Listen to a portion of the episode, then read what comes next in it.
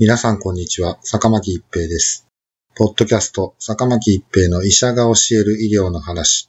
今回は新型コロナウイルス妊婦の感染です。2020年4月現在、新型コロナウイルス感染症 COVID-19 が世界中で流行しており、日本も例外ではありません。一般に妊婦さんは通常とは違う免疫状態にあると考えられており、感染症には弱い状態とされています。妊婦さんが新型コロナウイルス感染症にかかってしまった場合、どのような経過をたどるのか、これまでの妊婦さんの新型コロナウイルス感染症に関して、すでにいくつかの報告があります。中国で新型コロナウイルス感染症に罹患した15人の妊婦さんの報告では、11人の妊婦さんが出産しており、10人は帝王切開、1人は経腟分娩でした。残りの4人は研究期間の終わりにまだ出産していませんでした。新生児下死、新生児死亡、死産、または流産は認めていません。妊婦さんは全員回復しました。ニューヨークで新型コロナウイルス感染症と診断された43人の妊婦さんの報告では、14人32.6%が診断時に無症状でしたが、このうち10人が出産して退院するまでに何らかの症状が出現しました。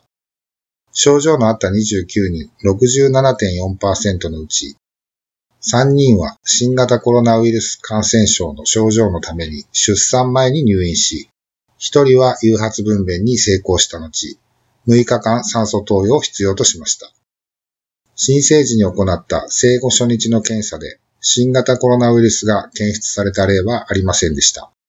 これら2つの報告からは、妊婦さんが新型コロナウイルス感染症にかかってしまった場合も、特に妊娠していない同年齢の人と比べて重症度は変わらず、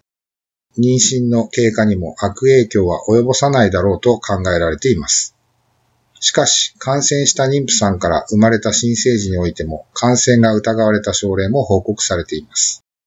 中国の29歳女性は2020年1月下旬に新型コロナウイルス感染症と診断されました。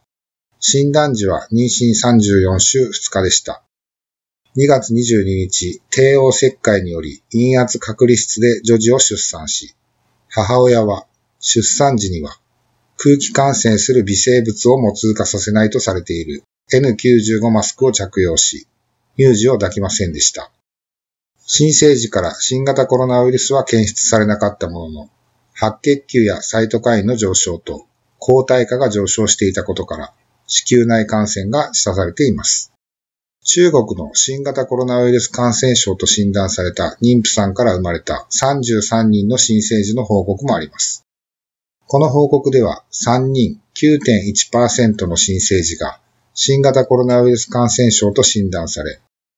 そのうち1人は人工呼吸管理を必要としましたが、新型コロナウイルスによるものというよりは、低出生体重児であり、窒息、敗血症が原因であったと考えられています。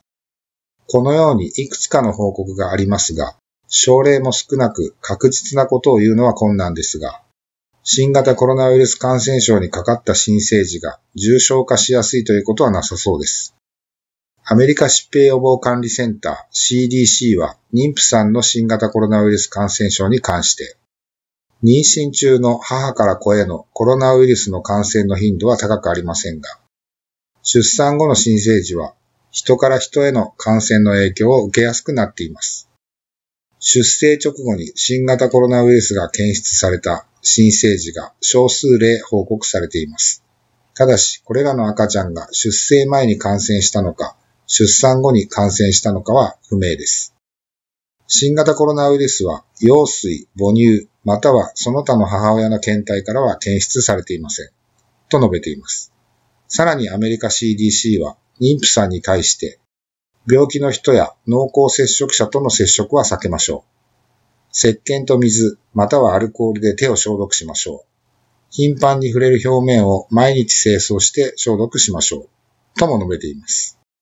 すなわち、妊婦さんに限らず、新型コロナウイルスの予防策は誰にとっても人との接触を避け、きちんと手洗い、手指消毒をすることということになります。ポッドキャスト、坂巻一平の医者が教える医療の話。今回は新型コロナウイルス妊婦の感染でした。ありがとうございました。